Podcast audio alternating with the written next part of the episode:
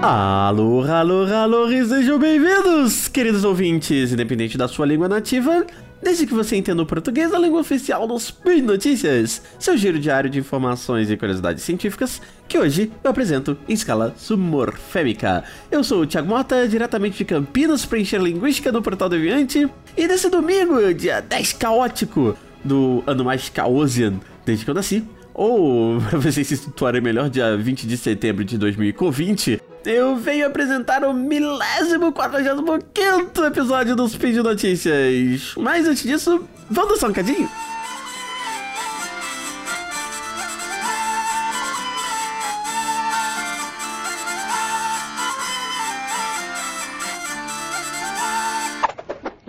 Speed Notícias.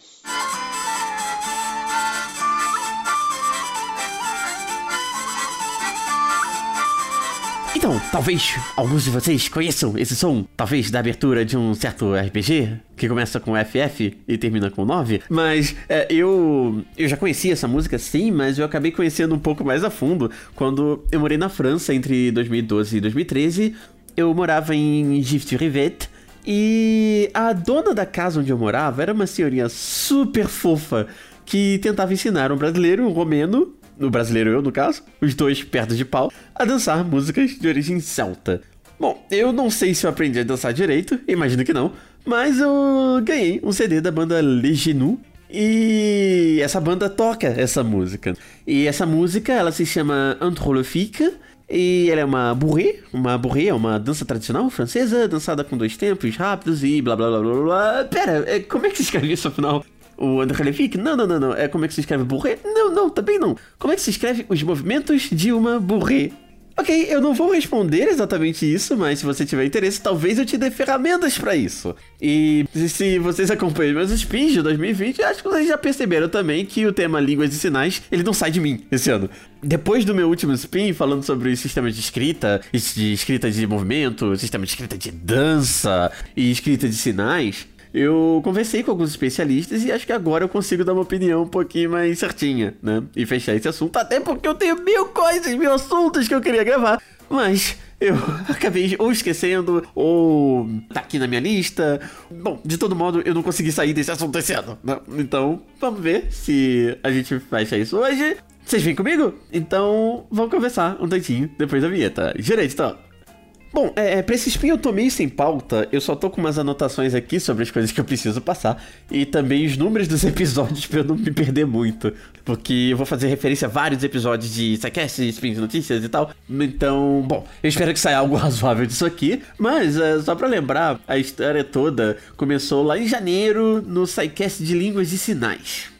Entrando no Spin, né, lá no episódio 913, a gente discutiu aqui né, o artigo de duas intérpretes de Libras no LinkedIn que argumentavam que a Libras é uma língua assim reconhecida no Brasil, mas que ela não é uma língua oficial como muita gente diz por aí. E eu também dizia isso, confesso, né? Um, bom, Faz todo sentido, porque o conceito de língua oficial significa que atos administrativos, como traduções juramentadas, documentos e tal, eles aconteçam nessa língua. E a gente não tem opção de fazer um, uma tradução juramentada de Libras, de lavrar um contrato em Libras, esse tipo de coisa, né? Então não dá legalmente para dizer que é uma língua oficial. E a minha discussão, ela veio num outro sentido, não exatamente discordando, mas dando um outro lado da história. Então, recuperando a discussão que eu fiz no episódio 860 dos Spin de Notícias sobre modalidades de língua, nós vimos que a língua escrita, na qual a gente realiza e oficializa a grande maioria dos atos administrativos, por mais diferente que ela seja na formalidade, no discurso, etc., ela é originada das línguas orais e que esse movimento de escrever outra, outra modalidade de língua nunca tinha sido feito para, por exemplo, para as línguas assobiadas ou para as línguas de sinais. Então, se vocês quiserem saber um pouco mais de línguas assobiadas, vão lá para o episódio 860. É, a partir disso, no episódio 984, eu faço meia-culpa também porque, na verdade, existe sim um sistema de escrita para línguas de sinais. Eu tinha dito que não tinha, mas tem, entre aspas, vamos entender isso um pouco melhor. Mas de todo modo, o movimento para se escrever uh, essa língua não foi o mesmo que aconteceu com as línguas orais. Então, acho que o primeiro ponto ali que a gente precisa pensar é que nós não sabemos como as línguas orais se tornaram as predominantes em relação às línguas de sinais ou às línguas uh, assobiadas, por exemplo.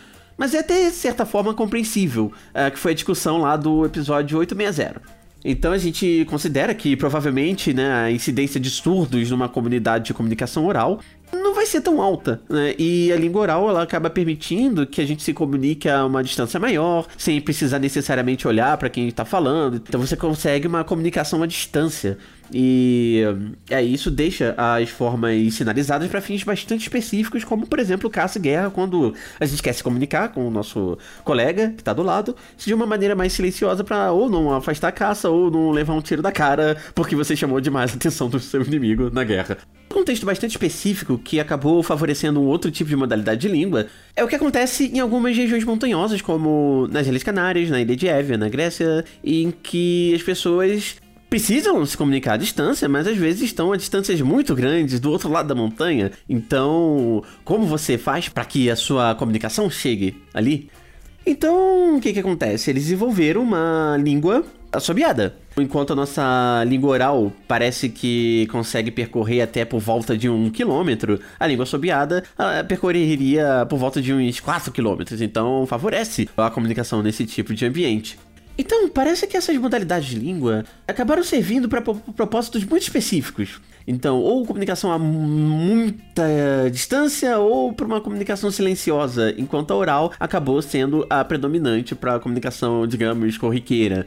E, embora eu fale aqui de modalidades, isso não quer dizer que tenha, por exemplo, um português oral, um português assobiado e um português sinalizado, tá? É, na verdade, são línguas de fato diferentes, com suas características próprias, tanto que a Libras não é uma versão do português, como a gente viu lá no, epi no episódio 860, como a gente viu no SciCast de, de Língua de Sinais. Para as assobiadas também, o Cibo Gomero, que é a língua usada nas Ilhas Canárias, eu não sei exatamente quando ela foi criada, mas ela já existia pelo menos no século XVII. Por quê? Porque ela convivia com Guanche, que foi uma língua que foi extinta no século XVII, uma língua oral que foi extinta. Então a língua oral parou, morreu, mas o, a língua assobiada continuou até hoje. Embora esteja em extinção, ela ainda existe e ainda existem assobiantes de, de silbo.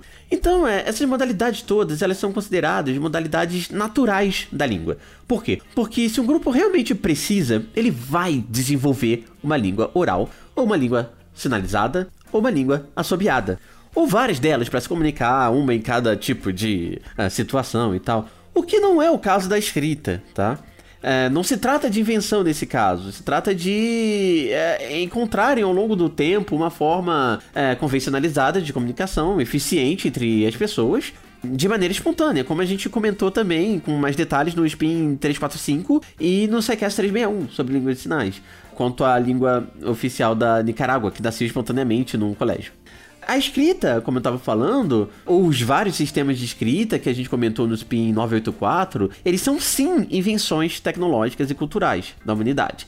Então, elas foram criadas realmente para representar e para manter um registro duradouro de uma língua natural, entende? Nesse caso, aconteceu de elas sempre representar a língua oral. Elas têm as suas particularidades, em geral vão ser mais formais e tal, mas elas representam o que a gente provavelmente falaria uma forma de dizer as mesmas coisas numa língua oral.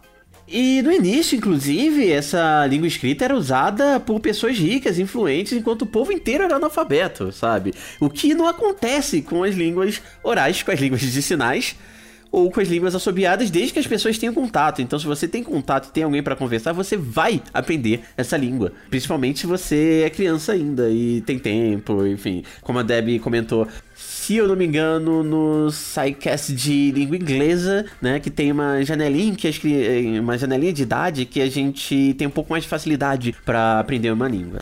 E com escrita não é bem assim. Inclusive, a gente tem comunidades ágrafas, mas a gente não tem comunidades que não tenham uma língua.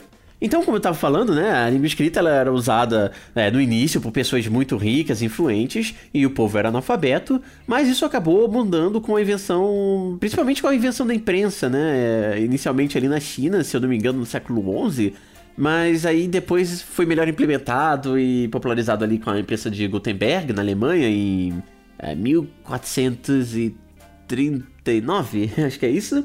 Bom, enfim, se qualquer coisa me corrijam. E com o tempo, passou a ser interessante é, ensinar esse sistema de escrita para o povo. E a escrita acabou se tornando mais acessível até o ponto de o ensino da escrita se tornar, né? A alfabetização do povo se tornar política pública, a ponto de hoje a gente querer alfabetizar os surdos, inclusive. E português, o que é pior. Porque se fosse Libras, pelo menos, mas aí Libras tem escrita. E, bom, eu, eu tô queimando pauta já. Mas enfim, então, é, continuando a história, hum, na década de 80, uma dançarina americana, que é a Valérie Sutton, criou um sistema de escrita de movimentos para facilitar a comunicação sobre como funcionam os movimentos da dança, né, e passar para outras pessoas e registrar movimentos. E ele ficou conhecido como dance writing, que é a escrita de dança. E aí, bom, se existe um sistema de escrita de movimentos de dança, então é interessante que ele se torne mais geral para movimentos. E aí surgiu o Movement Writing, que é a escrita de movimento, que tem hoje, é, hoje é, dá para dizer que é uma família de sistema de escritas, que tem o, a escrita de dança e a escrita de sinais, por exemplo, uh, que é o sign writing. Então, uh, agora a gente tem um sistema de escrita isso pode facilitar a vida de todos os surdos e a gente pode, enfim, tornar a Libras e outras línguas sinalizadas oficiais e fazer atos administrativos e fazer traduções, já que é possível registrar agora, né? E no último spin, né, eu tava comentando sobre essas coisas todas e ele terminou com a minha experiência, conversando com ah, alguns conhecidos surdos e outros que trabalham com a comunidade surda também, e a gente viu que, na verdade, muitos deles ou não conheciam ou são ideologicamente contra essa cultura escrita, que tecnicamente os defensores do signwriting estariam querendo impor a eles. A gente vai discutir isso depois, tá? Bom, é, e aí a questão é: eu acabei conversando com especialistas agora e não só com as pessoas que tecnicamente seriam os alvos da oficialização da escrita de sinais. Bom, como é que então o pessoal vê isso, vê esses sistemas de escrita da Valérie Sutton na dança e como o pessoal vê isso na linguística? Bom, acho que dá pra gente começar pela dança. É, então é, é até meio curioso, porque, embora tenha sido o estopim da escrita de movimento, as pessoas da área com quem eu conversei, eles concordam que o sistema de notação, né, de escrita de movimentos, ele é muito mais conhecido por causa da Libras mesmo aqui no Brasil, do que pelas pesquisas na área da dança, nas notações de dança e tal. Até porque tem outras coisas ali no meio que a gente não viu no episódio passado. Então, é ao contrário do que parece, escutando essa história toda que eu passei, é, o dance writing, a escrita de movimento, de, de, de dança da Valerie Sutton, ele não foi o primeiro sistema de escrita, não foi o primeiro sistema de notação, né? Então existiram vários outros desde o século XV. E aí, se a gente for elencar dos mais conhecidos, é, e mais importantes são os sistemas de notação de Arbu, do século XVI, de Fourier, de século XVII. É, os franceses adoram isso, né? Os de Laban e de Banesh, no século XX, que concorrem com a Valérie Sutton, inclusive. Então aqui, só que a gente tem cinco tipos de notação de escrita de movimentos de dança. E esses sistemas, eles foram importantes para preservar, né, e difundir muitas danças, mais ou menos como as partituras para as músicas, ou a própria escrita que a gente estava comentando para a história, para os contos e mitos de várias épocas, né? E parece que o sistema de Laban, que é aqui do século XX, ele é um dos mais importantes para os pesquisadores da área, não pela escrita em si, mas por causa da sistematização e da compreensão que ele faz sobre a estrutura dos movimentos. Então, como você categoriza e organiza em forma, e, e representa isso em forma de escrita, que realmente não é uma coisa tão óbvia. E de todo modo, até entre os pesquisadores, para usar esses sistemas, eles concordam que a gente precisa de muito tempo, muito estudo, muito treino. E os cursos de formação para coreógrafo, é, eles estão bastante específicos e têm, em média, uma duração de 3 anos. Então não é tão simples aprender também esse sistema, por mais icônico que ele pareça. E por esse motivo, e também pelo fato de que agora a gente tem tecnologia, quer dizer, mais avançada para filmar, por exemplo, né? Então muitos coreógrafos, eles acabam anotando as suas coreografias ou de maneira própria, não usando nenhum dos sistemas ali que eu falei, então só ele que entende, ou filma e para registrar, para remontar os seus trabalhos depois, né? Então você pega uma câmera e ponto. Para que que eu vou me preocupar em escrever essas coisas, né? Bom, é, da mesma forma, as pesquisas da área, elas também não precisam se utilizar sempre da notação de movimento, ou se precisarem também, é, eles podem escolher, como eu falei, eu dei exemplo de cinco aqui.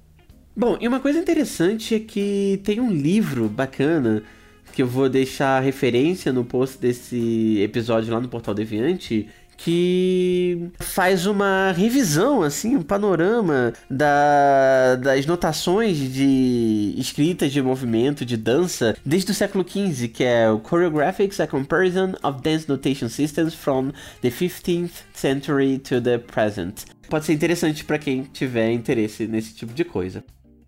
Bom, então, é, passando da dança, vamos para as línguas de sinais. A gente já viu, né, que a notação da Valérie Chiton não é tão utilizada assim na área da dança, mas e na linguística e nos estudos das línguas de sinais. Então acho que eu já dei spoiler. Eu dei spoiler quando eu comentei que os surdos que eu conheço, eles ou não conheciam, ou conheciam pouco e eram ideologicamente contra.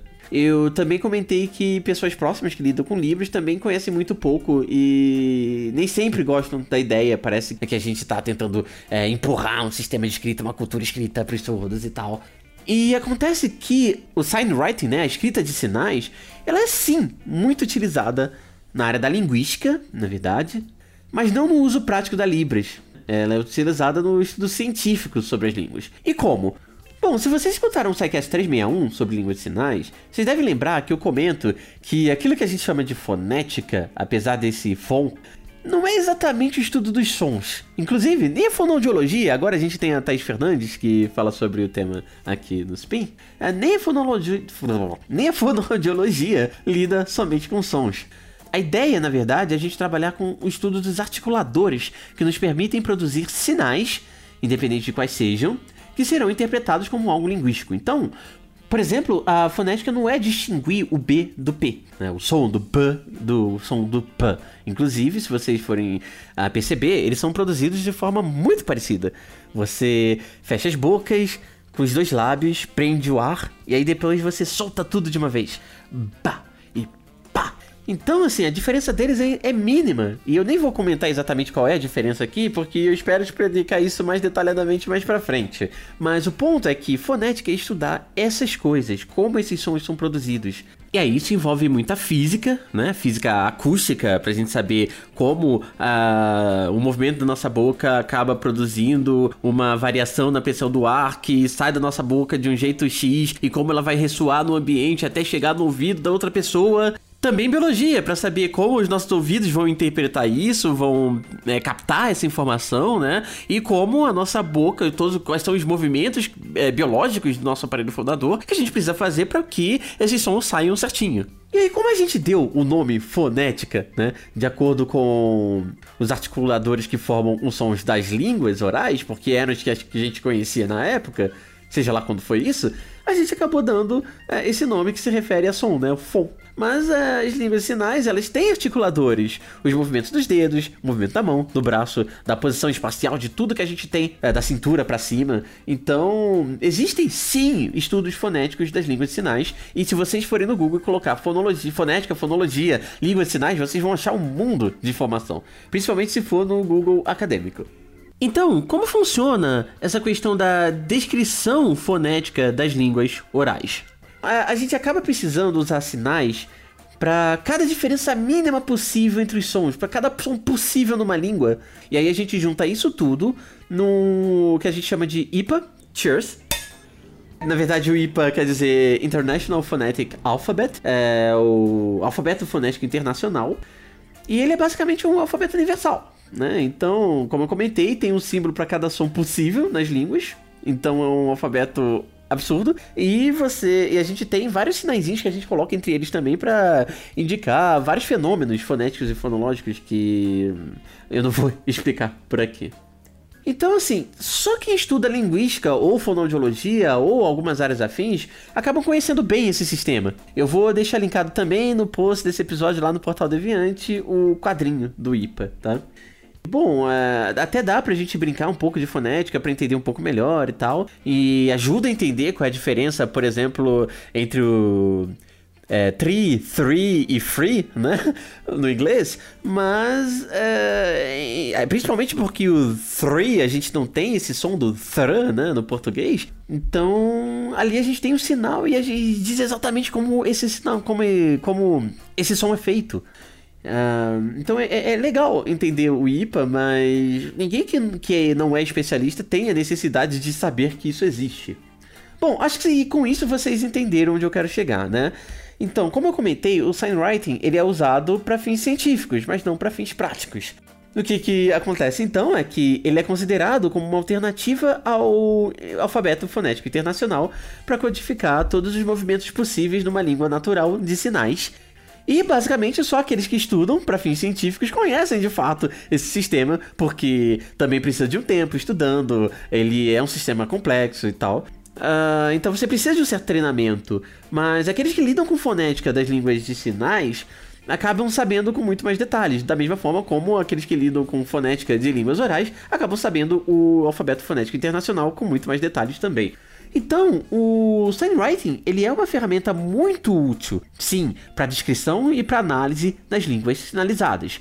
Mas para o uso como sistema de escrita, de fato, ele precisaria de uma simplificação ainda que gerasse uma espécie de ortografia própria para cada uma, para Libras, para a língua francesa de sinais, para para as outras línguas brasileiras de sinais, porque não existe só a Libras, né? Então vocês podem ir lá no SciCast de Línguas de Sinais que eu falo sobre isso. E inclusive tem um mapinha no Google Maps com o local onde se fala cada uma delas.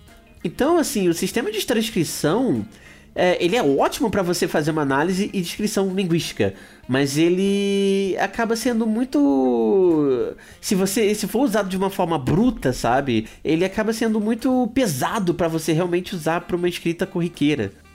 Então isso quer dizer que eu sou contra o uso do signwriting para oficializar as libras e que não dá para usar, né? Não, não é isso que eu tô falando, de novo, como eu falei, né? É, a gente poderia fazer uma espécie de simplificação de forma que tornasse esse, esse sistema mais limpo, mais simples, né? Pra gente usar realmente para uma escrita corriqueira. E, inclusive, existem grupos no Brasil testando algumas coisas bem legais, como, por exemplo, colocar o signwriting, né, a escrita de sinais, na educação infantil, para ver se as crianças têm uma facilidade maior de aprender esse tipo de escrita e os adultos que acabam tendo mais dificuldade. Então, com isso, eles acabam tentando criar uma ortografia para esse sistema. Então, criando uma ortografia seria uma ortografia própria para Libras, né? Outra coisa é tentar criar legendas em escrita de sinais mas enfim, no final eles acabam se esbarrando em várias questões. Então, por exemplo, a dificuldade dos surdos com a escrita de sinais é, seria o resultado do contato tardio com a escrita? Então, por exemplo, é, tem esses grupos que estão tentando implementar na educação básica, porque se for o resultado do contato tardio, as crianças da educação básica vão desenvolver melhor, vão aprender melhor. Ou talvez a leitura desses sinais ali, da escrita de sinais, não seja a mesma coisa que você lê uma um alfabeto, um abjado ou ideograma. E aí o processamento cognitivo seria diferente. Na verdade, eu não acredito muito nessa hipótese, mas é uma hipótese que pode ser levantada.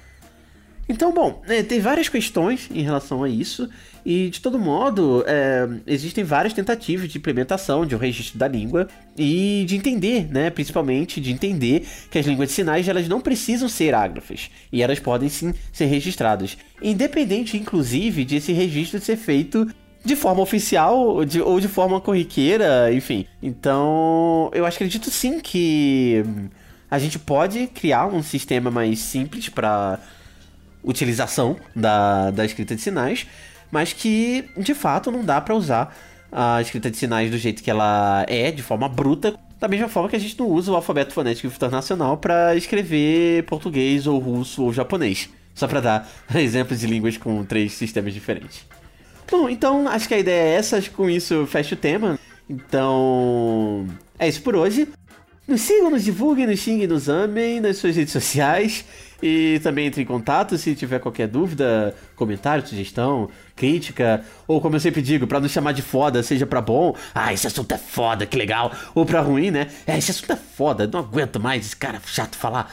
E, enfim, para qualquer coisa, entre em contato, pode usar meu e-mail, que é thimota com dois ou contato arroba E também é sempre importante lembrar que vocês também podem nos ajudar financeiramente através do Patreon, do Padrim e do PicPay. Tanto o Spin de Notícias quanto o SciCast, o SciKids e outros projetos aqui do Portal Deviante só são possíveis graças à contribuição de vocês. Então, muito obrigado por escutar até aqui. Muito obrigado por me escutar esse ano inteiro falando praticamente do mesmo tema, embora eu tenha aproveitado para trazer temas interessantes, tipo sistemas de escrita, línguas assobiadas, esse tipo de coisa. Mas enfim, agora eu vou mudar a ficha, espero. Então, até o próximo episódio. Tchau, tchau.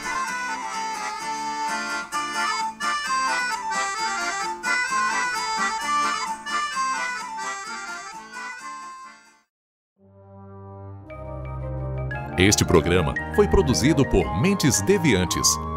deviante.com.br.